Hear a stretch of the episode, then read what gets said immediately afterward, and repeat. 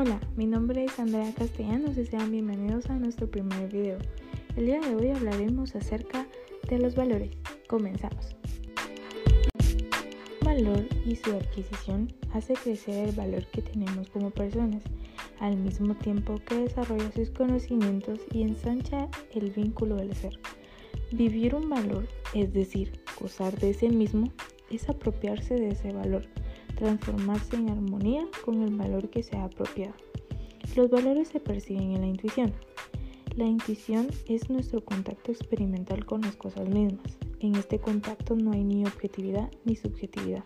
Simplemente se perciben los valores y se conoce el ser.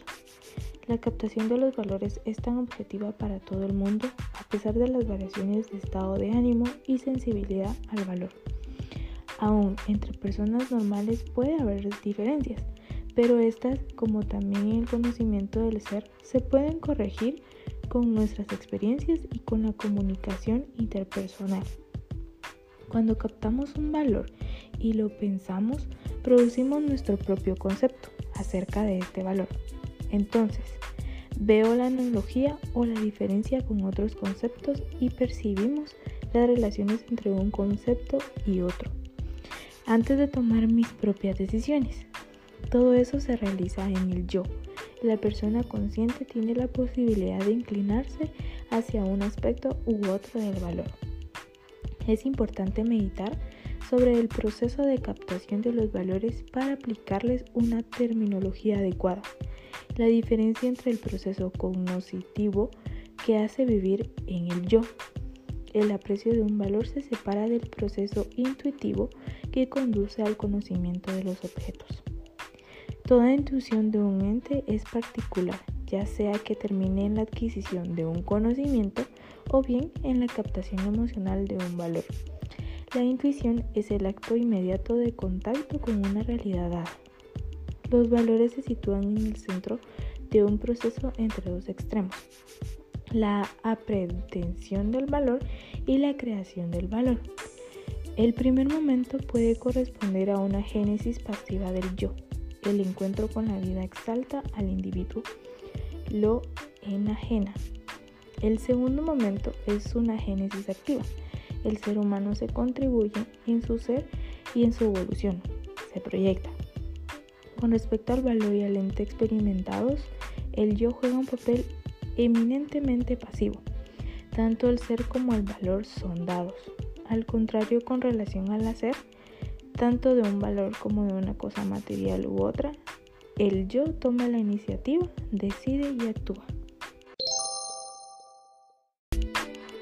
Después de haberles compartido un pequeño concepto acerca de los valores, quisiera compartir mi opinión acerca de los mismos. Para mí los valores son la base para ser mejores personas cada día. Desde que somos pequeños se nos va inculcando infinidad de valores y normas que vamos poniendo en práctica conforme a nuestro crecimiento. Sin embargo, los seres humanos somos personas libres y depende de nosotras si, si queremos ponerlos en práctica o no. Considero que la mayoría de las personas que sí decidimos ponerlos en práctica, actuamos y nos enfocamos en hacer las cosas bien y deseamos siempre un mejor futuro porque eso es lo que se nos ha enseñado. Lamentablemente no todos corren con la misma suerte de ser educados de una manera correcta, pero pienso que la vida nos pone a prueba para demostrarnos qué está bien o qué está mal en este proceso llamado vida. Quizá en un momento de nuestra vida lleguemos a fallar, pero de eso se trata, de aprender a, a asumir las consecuencias de nuestros actos y aprender a no volver a lo mismo.